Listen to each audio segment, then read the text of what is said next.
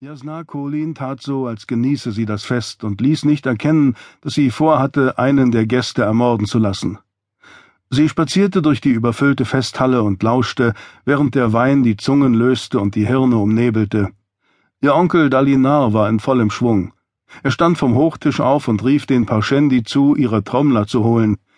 Jasnas Bruder Elhokar eilte zu ihrem Onkel und wollte ihn zum Schweigen bringen, auch wenn die Aleti Dalinars Gefühlsausbruch höflich übersahen. Nur Elokars Frau Aesudan kicherte geziert hinter ihrem Taschentuch. Jasna wandte sich vom Hochtisch ab und schlenderte weiter durch den Raum.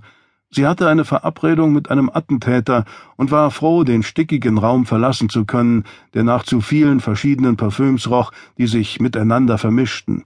Ein Damenquartett spielte Flöte auf einem Podest, das dem knisternden Kamin gegenüberstand aber die Musik war schon längst ermüdend geworden. Im Gegensatz zu Dalinar zog Jasnar viele Blicke auf sich. Sie folgten ihr wie die Fliegen dem verfaulenden Fleisch. Geflüster schwirrte wie Bienensummen umher. Wenn es etwas gab, das der Aleti-Hof noch mehr genoss als Wein, dann war es Geschwätz. Jeder Mann erwartete, dass sich Dalinar während eines Festes hemmungslos dem Wein hingab, aber die Tochter des Königs, die sich als Heretikerin erwies, das war unerhört und beispiellos. Genau aus diesem Grund hatte Jasna über ihre Gefühle gesprochen. Sie ging an den Abgesandten der Parschendi vorbei, die zusammengedrängt am Hochtisch standen und sich in ihrer rhythmischen Sprache miteinander unterhielten.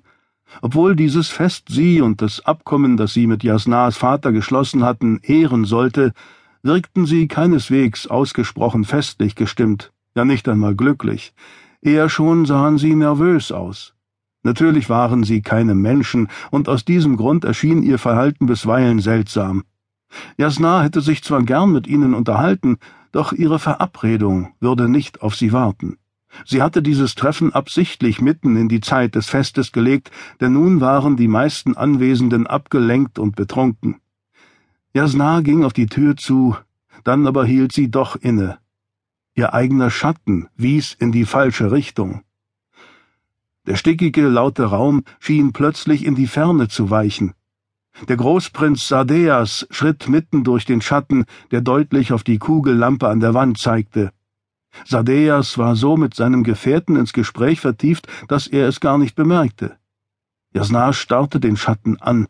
Ihre Haut wurde feucht, ihr Magen krampfte sich zusammen. Genau so fühlte sie sich, wenn sie sich übergeben musste. Nicht schon wieder. Sie suchte nach einer weiteren Lichtquelle, nach einem Grund. Konnte sie einen Grund finden? Nein. Träge floss der Schatten zu ihr zurück, quoll auf ihre Füße zu und erstreckte sich dann in die entgegengesetzte Richtung. Ihre Anspannung ließ nach. Hatte es sonst noch jemand gesehen? Als sie sich in dem Raum umschaute, bemerkte sie zum Glück keine entsetzten Blicke. Die allgemeine Aufmerksamkeit war nun auf die Parschendi-Trommler gerichtet, die durch die Tür hereinkamen und sich aufstellten. Jasna runzelte die Stirn, als sie einen Nicht-Parschendi-Diener in weißer Kleidung erkannte, der ihnen half. Ein Schinn? Das war ungewöhnlich. Jasna riss sich zusammen. Was bedeuteten diese Vorfälle? In den abergläubischen Märchen, die sie gelesen hatte, hieß es, dass ungehorsame Schatten auf einen Fluch hinwiesen. Für gewöhnlich tat sie so etwas zwar als Unsinn ab, aber einige abergläubische Vorstellungen gründeten sich durchaus auf Tatsachen. Ihre Erfahrungen bewiesen das. Doch sie würde weitere Nachforschungen anstellen müssen. Diese ruhigen, gelehrten Gedanken kamen ihr angesichts ihrer kalten, feuchten Haut und dem Schweiß, der ihr am Nacken herunterrann, wie eine Lüge vor aber es war wichtig, in jeder Lage vernünftig zu bleiben und nicht nur dann, wenn man sich in einer ausgeglichenen Gemütsverfassung befand. Sie zwang sich, durch die Tür zu schreiten. Damit ließ sie den stickigen und feuchten Raum hinter sich und trat in einen stillen Korridor. Sie hatte den Hinterausgang gewählt, der für gewöhnlich nur von den Dienstboten benutzt wurde. Es war der kürzeste Weg.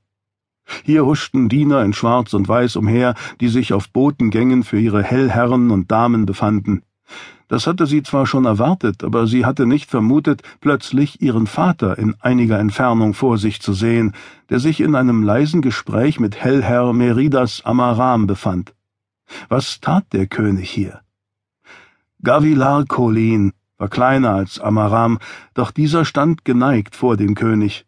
Dies war in Gavilars Gegenwart üblich, denn er sprach gewöhnlich mit einer solch leisen Eindringlichkeit, dass man sich zu ihm herunterbeugen musste, wollte man jedes Wort und jede Nebenbedeutung verstehen. Im Gegensatz zu seinem Bruder war er ein schöner Mann. Sein Bart hob das starke Kinn eher hervor, als dass er es verbarg. Er besaß eine Anziehungskraft und Eindringlichkeit, die nach Jasnars Meinung noch kein einziger Biograf korrekt wiedergegeben hatte.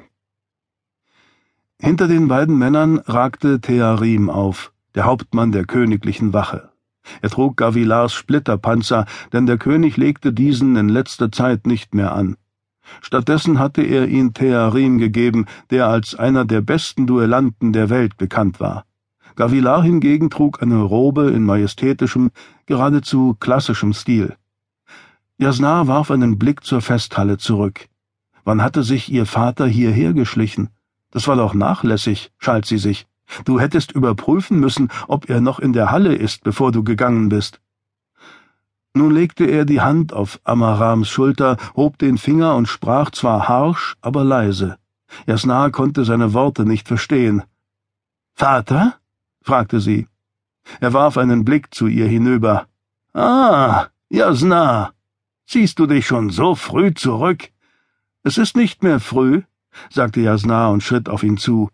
Es erschien ihr offensichtlich, dass Gavilar und Amaram einen abgeschiedenen Ort für ihr Gespräch gesucht hatten.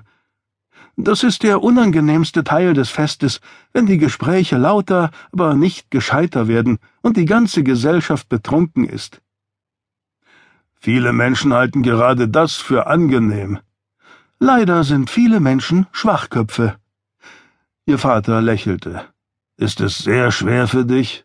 fragte er sanft, mit uns anderen zu leben und unsere durchschnittliche Klugheit und unsere einfachen Gedanken ertragen zu müssen?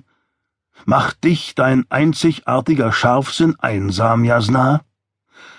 Sie errötete, da sie die Frage als Tadel auffasste, und so war sie auch gemeint. Nicht einmal ihre Mutter Navani war in der Lage, eine solche Reaktion bei ihr hervorzurufen. Vielleicht würdest du diese Feste eher genießen, wenn du angenehme Freunde fändest, sagte Gavilar.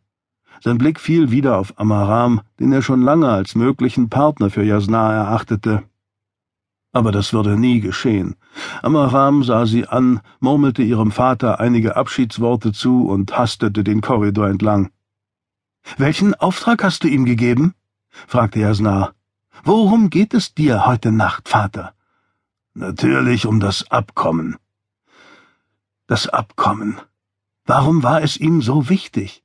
Ihm war geraten worden, die Parschendi entweder gar nicht zu beachten oder ihr Land zu erobern, aber Gavilar beharrte auf einer friedlichen Lösung.